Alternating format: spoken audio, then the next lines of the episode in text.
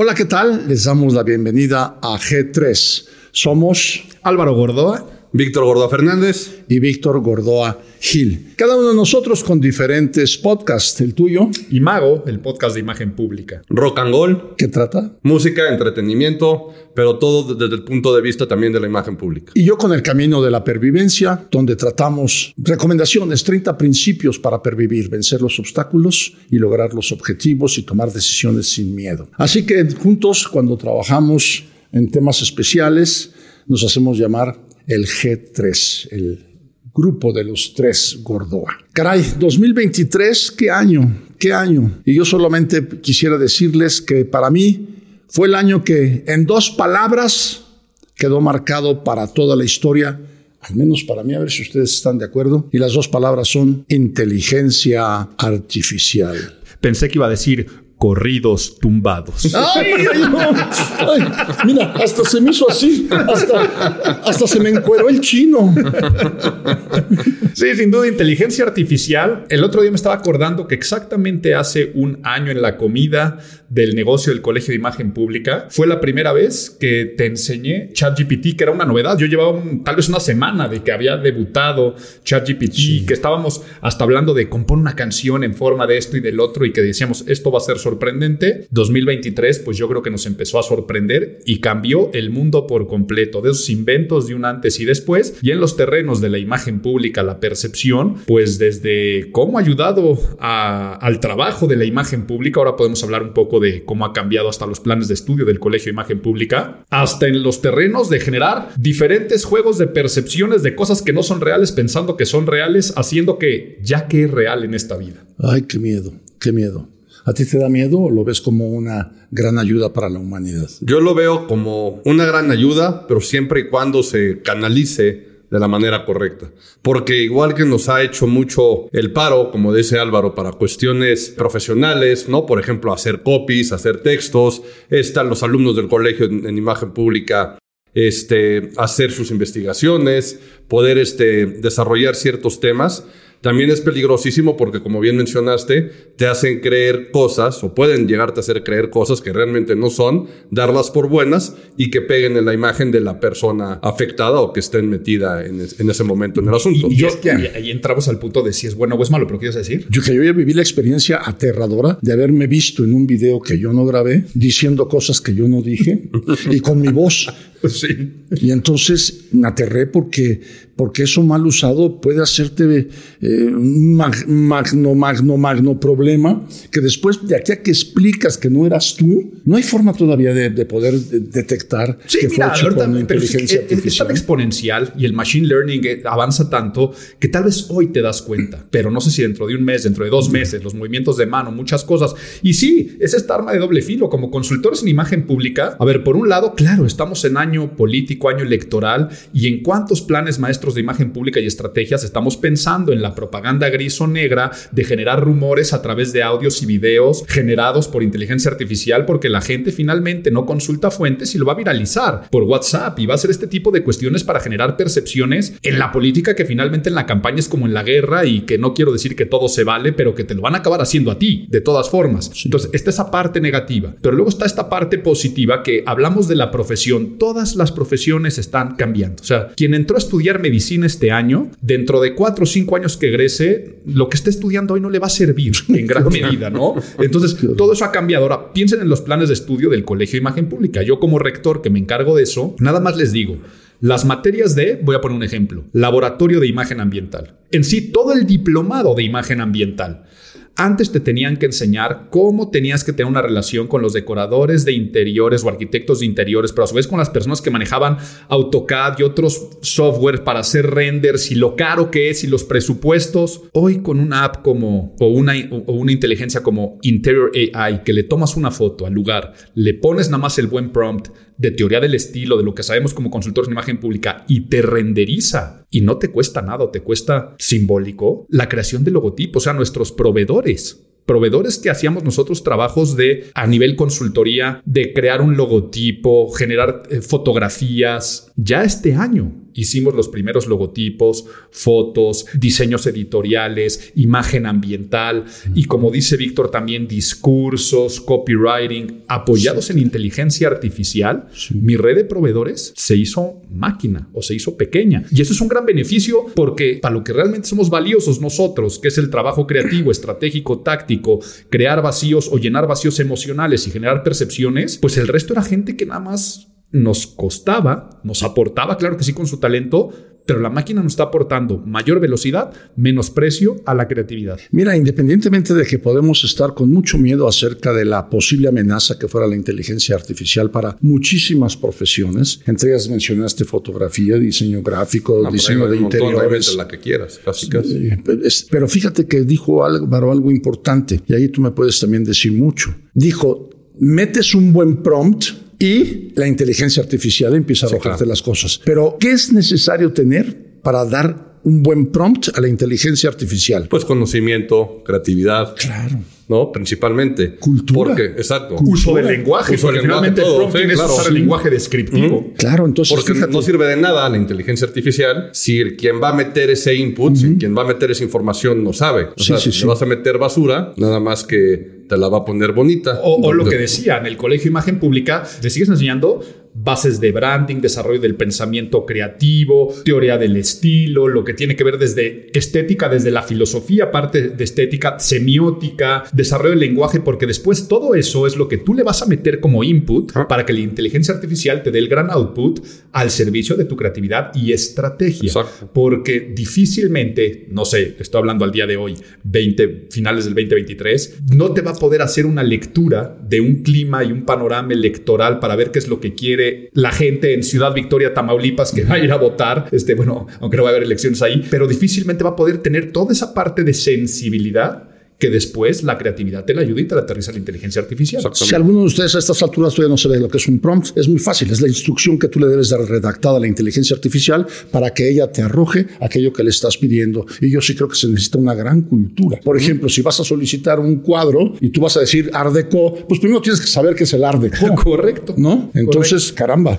eso, eso exige que es- estudiemos cada vez más. Quedó como segundo lugar de palabra del año, prompt, Prompt. del diccionario Oxford. Claro. Además, yo quiero decirles algo que me pasó fabuloso, que me dio un gran gusto, una gran emoción. Te lo juro que yo no lo podía creer cuando gracias a la inteligencia artificial puedo volver a ver a los cuatro Beatles juntos. Cumplo 60 años de haber comprado mi primer disco de los Beatles y ustedes saben a través del podcast El Camino de la Pervivencia lo, lo- lo fanático que soy de ellos, ¿no? Ahora, haberlos visto nuevamente juntos y haber visto tocando un nuevo tema, Now and Then, por unas retacitos que dejó John Lennon y George Harrison y que se unen en vivo tanto Ringo Starr como Paul McCartney, volverlos a ver haciendo una canción y luego ver el video con los cuatro juntos, yo decía, no es posible. ¿Cuántas más emociones nos podrán seguir dando los Beatles? Y así como los Beatles, tantos otros que ya han trascendido en el mundo de la música. Y charteando nuevamente en primer lugar en muchas de las listas, en Increíble. Gran Bretaña, en muchas partes del mundo, por supuesto top 10, pero número uno ahí. Y sobre todo, todo, toda la historia que hay detrás, ¿no? Cuando sabemos que John Lennon deja la canción de Now and Then y quieren, ¿cuándo fue? Tú sabrás mejor, habrá sido 97, cuando salió la de Free as a Bird y Más o menos, y Real Dog. Cuando, sac- cuando sacaron el, el disco de los Number One, trataron de utilizar Now and Then, pero era, era muy sucia, Sí, ¿no? podían sacar sí, eso. no, no tenía calidad. Entonces, luego viene la historia de que cuando hacen eso, finales de los 90,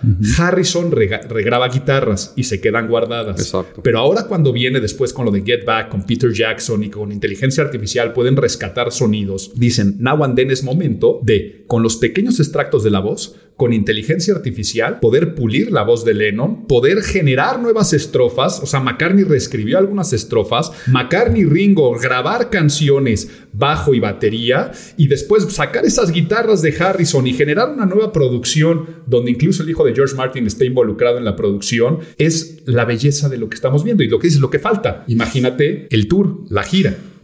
Kiss. Kiss, acaba de despedir, se despidió hace poco. primera semana de diciembre, se inmortalizó en inteligencia artificial. O sea, ya dejó todo su legado digitalizado, ellos avatarizados, porque dice, esta obra tiene que vivir y Kiss va a tener que seguir sacando nueva música y seguir haciendo conciertos, aunque nosotros no esté. Y lo presentaron en su concierto de despedida en el Madison Square Garden también hace algunas semanas. Fue ya la gira de despedida, el último concierto, y ahí presentaron justamente lo que dice Álvaro, de cómo llevan a empezar los conciertos con estos avatars. A los tres nos gusta la imagen pública, nos gusta el deporte, nos gusta la música, nos gusta el arte y muchas cosas, pero voy a hacerles a cada uno de ustedes una pregunta poniéndolos en un predicamento. ¿Quién fue, Álvaro, para ti, dentro de todo lo que has visto y ya esperamos con ansia tu recuento de lo mejor de la música en el 2023, pero para ti, ¿quién fue el artista? Desde el punto de vista imagen pública, más importante del 2023. Eh, facilísimo de responder. Taylor Swift, Taylor Swift y Taylor Swift. Y lo subrayo y lo resubrayo. Y además de ser fan, soy fan de, por el punto de vista de la imagen pública. Entonces Taylor Swift sin duda y hasta la revista People la puso como la persona del año. La revista Time. ¿Qué dije? People. La revista Time la puso como Person of the Year.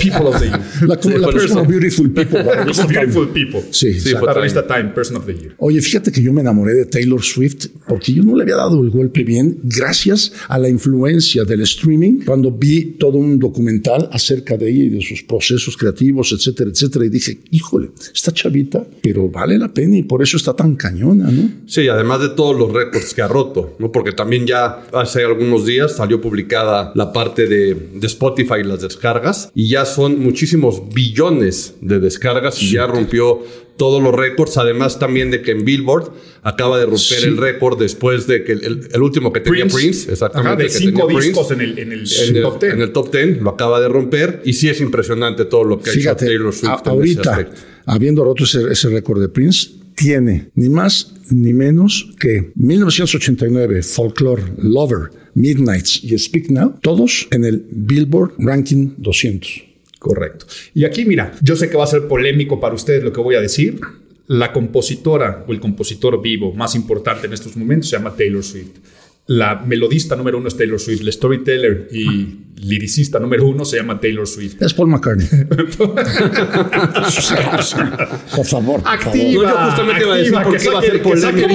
Acaban de sacar un nuevo disco. Ya para sacar de venir a México con un concierto. Activos los Stones. ¿Cuántos foros quieres que llenen? Activos los Stones. Exactamente. Si lo quieren ver así, y ya que tocas el tema, Álvaro, eso también esa parte está cañona. Pero bueno, ahorita regresamos a ese punto de los Stones y mi punto. Pero si ya le quieren meter polémica, dicen Taylor Swift, Paul McCartney. Y si nos vamos a lo que dicen las revistas, bueno, Bad Bunny. Sí, peso Bad Bunny, Forbes, Forbes nombró a Bad Bunny como el rey del pop. Entonces, ahí se las pongo. Te muchos. Dicen, muchos dicen a la mejor cara, este, Michael. ¿no? Se le va a parecer thriller.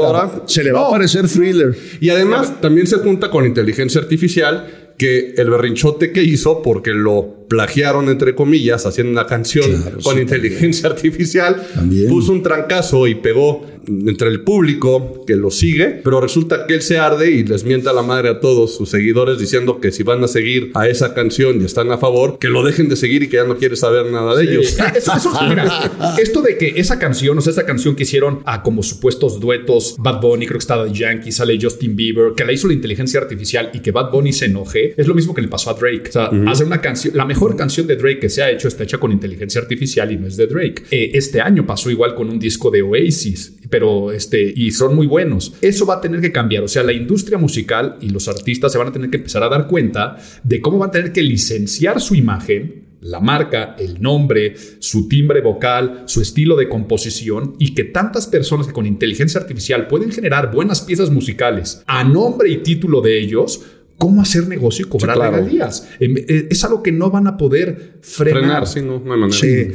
Ya hay cosas maravillosas. El otro día me escuché una canción, o sea, me escuché Ella baila sola de peso pluma, pero cantada por Gustavo Cerati. con todo el estilo de, los, eh, las guitarras de Cerati. Y es una súper canción.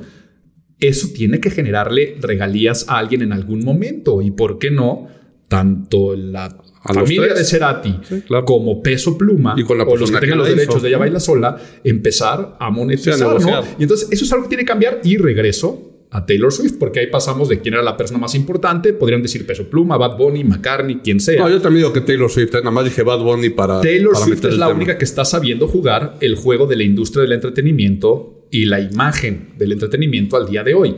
O sea, esta cuestión de decir, ok, Scooter Brown compraste mis derechos, por lo tanto voy a regrabar todo mi catálogo y aprovechando el fanatismo que tengo, le diré a los fans, escuchen el Taylor version, maravilloso. El concierto, el comportamiento gregario, o sea, que la gente esté teniendo una identidad de Swifty, lo de las pulseras, eh, Deras Tour, después la película, o sea, cómo lo están generando, pero basado en un fondo que es calidad musical. Y luego con todas estas nuevas formas de hacer entretenimiento, sin duda el personaje relevante en la industria musical a nivel imagen pública es Taylor Swift, por eso. Sí, sin duda, yo estoy de acuerdo. Bueno, mientras Paul McCartney esté vivo, no daré mi brazo a torcer. No, y ya que decíamos de los Rolling Stones también, para el caso, que siempre hemos dicho y nos hemos, no quejado, pero hemos dicho que cómo es posible que muchos artistas estén viviendo de los refritos, ¿no? Que no propongan nada nuevo, que no se atrevan a hacerlo. Sí está muy cañón también en el caso de los Rolling Stones, cómo debutan disco nuevo, ellos en promedio teniendo 83 años,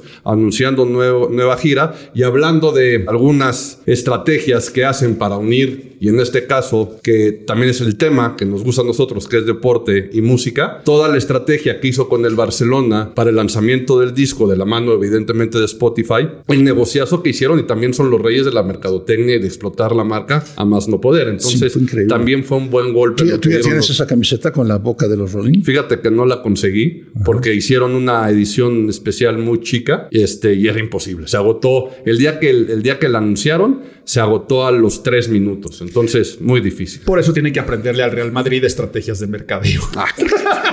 Ah. Otra vez. Barcelona, Real Madrid. Yo afortunadamente le voy a las chivas. Otra vez, otro. Pero bueno, bueno, pero vamos, a una cosa que quiero ahorita mezclar. Taylor Swift dijiste tú, pero tú, tu tema también es el deporte la unión de Taylor Swift con Travis Kelsey. Eh, que quiero, quiero que me digas qué fue lo que sucedió ahí y si fue a propósito o si de veras están enamorados o si es un gran, gran, gran golpe propagandístico. Pues mira, no sé si esté planeado, no sé si estén enamorados, pero de que fue un golpe propagandístico y de que se están vendiendo mucho más boletos en el, en el estadio de los jefes de Kansas para ver, no al equipo, a ver si de casualidad ven a Taylor Swift en un palco, está siendo impresionante lo que están generando, ¿no? Que además también atrajo, o sea, atrajo a nuevas personas al fútbol americano, que también, este, el otro día muy curioso, estaba yendo a unas, a unas Swifties, diciendo que quién diablos era este, Travis, Kelsey, que este, gracias a ella era famoso. Claro que sí. Yo, nunca, había escuchado de Travis Kelsey. No, porque a mí hay cosas me importan poco y los jefes de, de Kansas City. Claro. son que, que, me tienen sin es el efecto Taylor Swift, que ahorita tiene un halo de que todo lo que toca, pues va a brillar. como la reina. Entonces, y, no fue a propósito, no fue a propósito. O sea, finalmente este cuate le aventó ahí un mensajito, un buscapiés. La otra lo aceptó maravilloso, fue a, a ver el partido, se da una historia de amor, pero lo están sabiendo capitalizar muy bien sobre todo hacia el fútbol americano, hacia el equipo de fútbol y hasta ya sea este deportista que nuevamente no, levante quien lo pone, o sea, quien alguien es fan de la NFL y eso sí se va a ofender, ¿no? De decir, ay, lo puso en el mapa, pero realmente para el resto del mundo sí. lo puso en el mapa antes de Taylor Swift, si tú encuestabas y cuantificabas quién lo conoce, pues era un perfecto desconocido. y ya que dices tú del fenómeno, por ejemplo, la misma NFL, que también son reyes de mercadotecnia, de vender y de hacer estrategias, el día que fue Taylor Swift por primera vez al estadio a verlos, puso en su perfil de ex y en los perfiles me parece que también de Instagram la fecha y pusieron el día que vino Taylor Swift y lo dejaron así anclado y jalaron a muchísima gente a la cuenta para ver lo que habían puesto y demás. Entonces, evidentemente la NFL tampoco se va a quedar de brazos cruzados para subirse a este torbellino que generó Taylor Swift alrededor de todo esto. Y regresamos a inteligencia artificial. Ya hay una canción de inteligencia artificial en el estilo de Taylor Swift que le va a componer cuando corten. Ya ven que Taylor Swift todo su storytelling es a través de los desamores y que es muy autobiográfica. Ya hay por ahí una canción maravillosa que podría ser una canción de Taylor Swift que habla de puras analogías de el touchdown y llegamos a first line y una y está padrísima y, cerramos ahí la pinza con inteligencia artificial. Oye, paso a otro tema. Y este no te voy a, no, te voy a involucrar a ti, porque si ya dijo que le importa un pepino los jefes de Kansas, y, menos le va a interesar el tema que voy a traer a continuación. La Fórmula 1, carreras de Fórmula 1. El gran surgimiento. Pónganse a jugar con sus cochecitos un rato.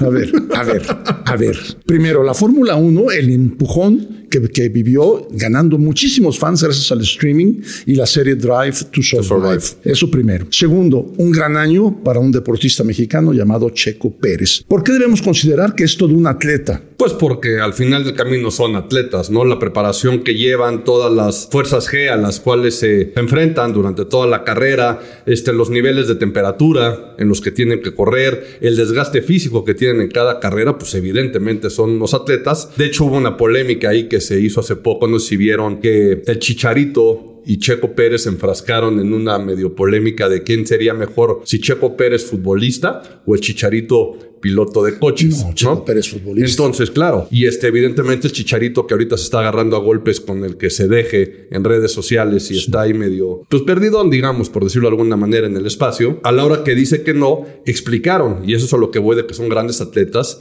de la bola de botones que tienen que apretar durante una carrera en el volante. Hay muchísimos botones y muchísimas palancas, entonces imagínate tú, o imagínense ustedes, ir corriendo a más de 300 kilómetros por hora y todavía estar pendiente de lo que tienes que ir haciendo, picando y manipulando, más toda la fuerza G que se está llevando a tu cuerpo para los diferentes lados y las reacciones que deben de tener. Entonces, por supuesto que son superatletas. Eh, somos muy aficionados a las carreras, tanto Víctor como yo. No nos perdemos ni una sola. Y yo, yo voy a decir algo con el ma mayor conocimiento de causa que pueda tener. Creo que Checo Pérez llegó a su clímax. Creo que después del subcampeonato de este año, que es muy meritorio porque ningún piloto mexicano lo había alcanzado, y es terriblemente difícil ser el compañero de equipo de Max Verstappen, creo, pero creo que ya llegó al clímax y creo que a partir de ahora se va a tratar todo de qué sigue para Checo Pérez. Todavía un año más en Red Bull, sí, por supuesto, pero en cuestiones de imagen pública, ¿cómo podrá llegar No, a, yo a creo- más? Y ahí sí puedo opinar. Claro, Ok, te vamos a dar y te permiso. voy- y te voy a decir vamos a dar permiso, nada más porque vamos a hablar de imagen pública. Porque siempre he dicho que el Checo Pérez ha sido un producto a nivel imagen desaprovechado, que no se ha sabido explotar, capitalizar bien. Si bien en México, y yo sé que mucha gente no le va a gustar lo que voy a decir a continuación, existe una falta de figuras e ídolos nacionales. 100% estoy O de sea, acuerdo. pues, Por eso Peso. Pluma, Peso Pero eso es Pluma lo celebro mucho. Peso Pluma celebro mucho que podamos tener a alguien en un programa de Jimmy Fallon, que podamos tener a alguien cantando en, en eventos tipo Grammys. Eh, celebro mucho lo que- y, y que se coloque como número uno de streamings y que la revista Rolling Stones ponga como canción del año Ya Baila Sola. Me da gusto. ¿Por qué? Porque hay una falta de figuras. Por lo tanto, cuando alguien brilla un poquito, se explota porque es lo único que hay. Y entonces van a caer las marcas, van a caer los patrocinios, este, la gente se va a querer colgar un poco de la figura del checo, pero es una figura a nivel imagen pública que no ha estado bien manejada y sobre todo explotada. ¿Y de qué vive el, el deportista? Una vez que termina su carrera, de, De su, su imagen, imagen, sí, de, de que vive Pelé. Va- Vaya, ahora podemos cambiar más adelante al tema si les gusta, porque yo creo que les va a encantar hablar de esto. David Beckham.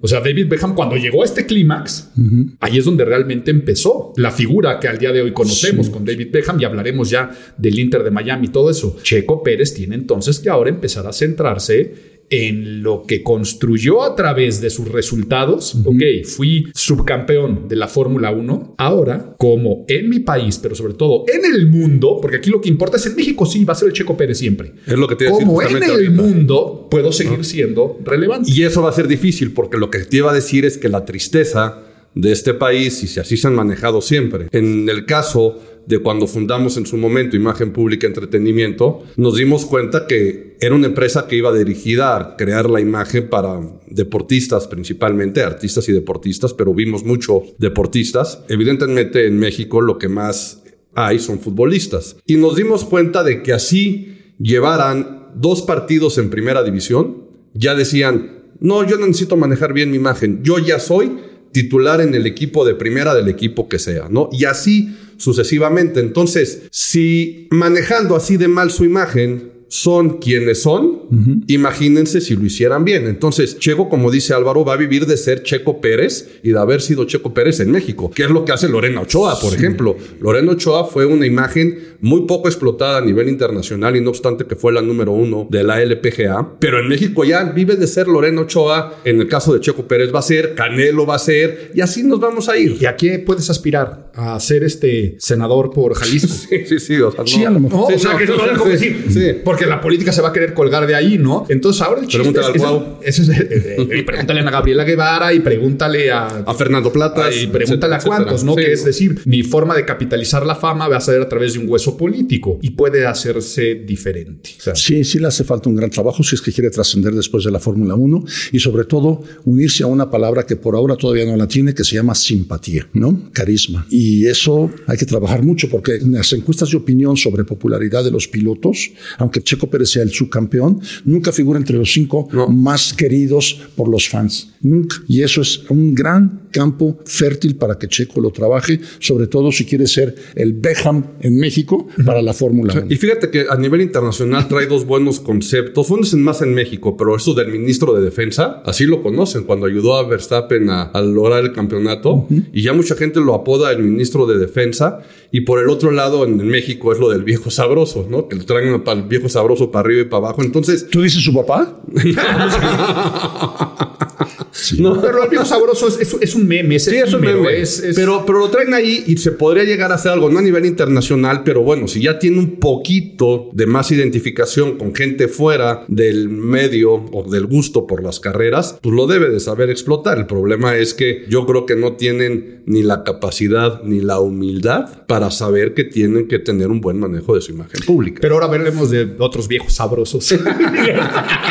Beckham. gracias. gracias, gracias. De, de David Beckham, que ahí sí está todo lo contrario, ¿no? Y ahora sí pasemos al Inter de Miami, Messi. Eso. Y, y decantémonos en elogios de cómo se hacen las cosas con imagen Sí. pública. Bueno, si quieres podemos Chivas, empezar. Yo, yo le voy al Inter de Miami. No, y hasta antes de, de entrar a esto que dices David Beckham, que ha vivido desde que se retiró, o es más, desde antes de su imagen pública y es de lo que vive, el documental en Netflix de David Beckham también es impresionante cómo te muestra realmente la verdadera historia de David Beckham. Fíjate que lo vi y acabé queriendo hasta a Victoria. Son unas, o sea, te das cuenta que son personas pues, normales dentro Personas de cabe, normales, ¿no? pero con una gran sensibilidad. Sí, claro. Y genios de la imagen que se han dejado manejar bien, pero que también han sabido.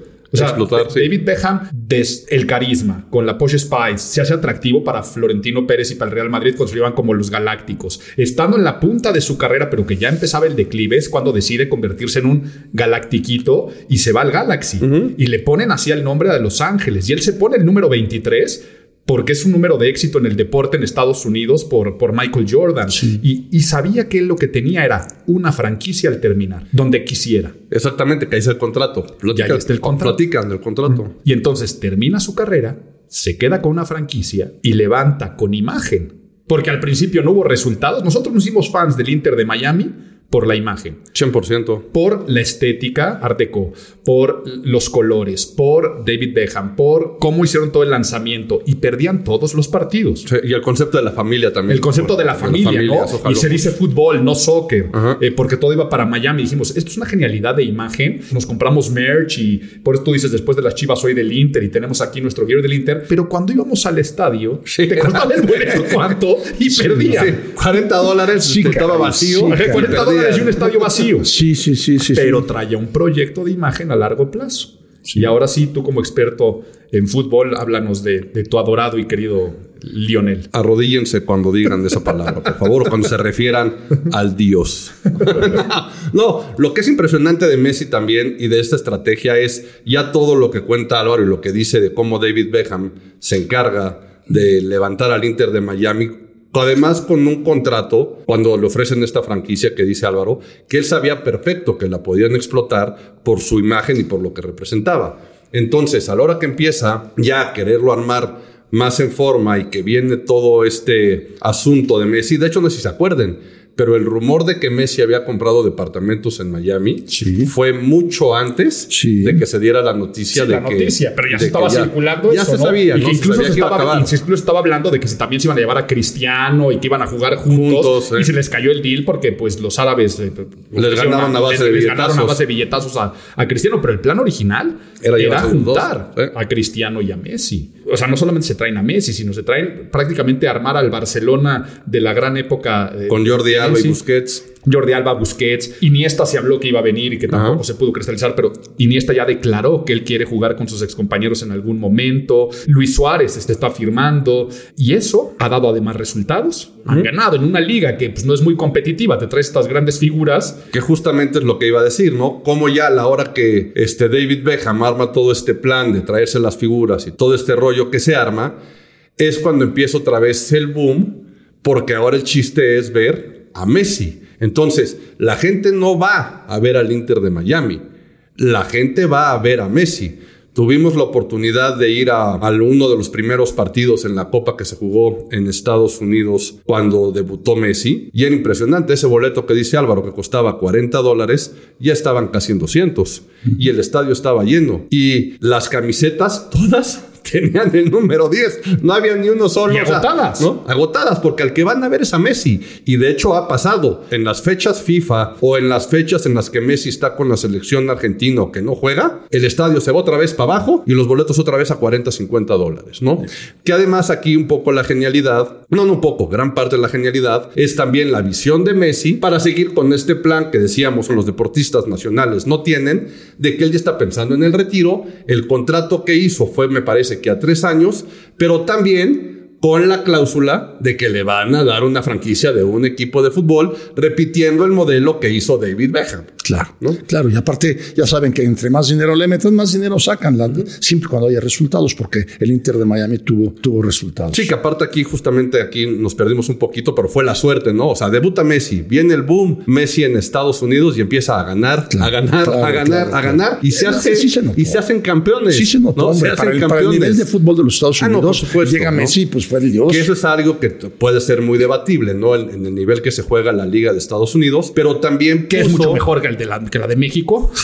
nivel, no, o sea, hablando de niveles. Este, bueno, quedó demostrado. en ese torneo que decimos, los, los, equipos este, estadounidenses le pusieron la repasada de su vida a los mexicanos. Sí. Pero también puso otra vez a la MLS en el radar. Y, por ejemplo, la Liga la Liga de Estados Unidos la transmiten en exclusiva por Apple TV y tuvo muchísimas suscripciones. O sea, ellos tenían que para salir a la par, pero ellos se daban de santos con vender 10 mil suscripciones, vamos a suponer, ¿ok? Creo que vendieron 50 mil suscripciones. O sea, fue un boom porque la gente al que quiere ver también es a Messi los partidos. Y se dan cuenta. Y entonces ahora la MLS están haciendo una estrategia de juntar dinero para poder traer estos, ya lo traían los, jugadores franquicia. Exactamente, el jugador franquicia. Pero para poder traer a todas estas figuras a sus ligas y empezar a generar celebridades dentro de los equipos. Y es por eso que Matthew McConaughey ya tiene al equipo de Austin. Y si bien Ryan Reynolds se fue a comprar en Gran Bretaña, no voy a decir la Premier League, no sé cómo se llama la tercera, mm. uno que se llama creo que el Wrexham o no sé cómo se llame, lo van a hacer ahora en Estados Unidos con un equipo también de Ryan Reynolds y lo saben hacer bien y lo saben explotar. Bueno, déjame ubicar todo para ya cerrar nuestro, nuestro foro G3 con el recuento del año 2023. Los tres Gordoa analizamos siempre imagen pública, que es nuestra materia de especialidad. No somos especialistas en música, no somos especialistas en deporte, no somos especialistas en política, pero los casos de imagen pública que se desprenden de toda esta visibilidad son perfectamente claros y de eso estamos hablando en este momento. Cerramos. El próximo año México vive un periodo extraordinariamente importante dentro de la política. Vamos a renovar la presidencia de la República en México y hay dos mujeres contendientes, sobre todo son las que pintan. Probablemente algún otro entre por ahí como tercer candidato, pero en el momento que estamos grabando esto todavía no hay. Son solamente Xochitl Galvez y Claudia Sheinbaum. Entonces, primero, la imagen de la mujer y su preparación para llegar a la presidencia de la República. Los votantes estarán dispuestos Estoy hablando del macho mexicano a votar por una mujer. Por eso la campaña de Samuel que se tuvo que bajar estaba con la terminación él, ¿no? Creo que sí estamos preparados, por supuesto, sería estúpido decir que no estamos y si alguien piensa algo diferente, por favor apague porque no sé por qué anda viendo este tipo de contenidos que necesitas inteligencia para procesarlos. Entonces, claro que estamos preparados, a menos que salga un tercero hombre que vaya a jugar con esa carta que estaba apostándole un poco Samuel, que era una carta inteligente. O sea, sí, machista, sí, misógina, pero sí con algún clima emocional para la gente que no quisiera una mujer presidenta. Ahora, entre Xochitl y Claudia. ¿Yo, mi postura? ¿O? No, no, no. o sea, es No que- empezás con posturas No, pues diciendo es que te a decir, no te voy a güey. decir. Aquí no hablamos Pues, de política. secreto, por eso hablamos de política. secreto. Hablamos de imagen pública aplicada en el sector político. Tenemos 30 años de experiencia trabajando para el sector político Ah, en pues México. en, en esa parte es muy marcada, ¿no? Como Claudia Sheinbaum va siguiendo la línea tal cual del presidente López Obrador y por ahí se va a seguir. No hay mucho que moverle. O sea, la imagen de Claudia Sheinbaum como reflejo de la imagen de Andrés Manuel López 100%, Obrador. 100%. ¿Estás de acuerdo A- con a mí- eso? sí, por supuesto, pero a mí lo que se me hace interesante, interesantísimo, es que cuáles van a ser los factores diferenciadores de posicionamiento, porque a lo que están apostando es a lo mismo. Mujeres, somos pueblo. Por un lado, una, somos pueblo por Morena, la 4T, aunque sabemos que finalmente Claudia Sheinbaum, tanto en su formación y muchas cosas, no representa, pero cae en el halo del presidente. Entonces, soy pueblo. Y Xochitl, que sí es pueblo, ¿no? Que sí, que, que sí trae un storytelling y una historia de vida bien interesante a explotar.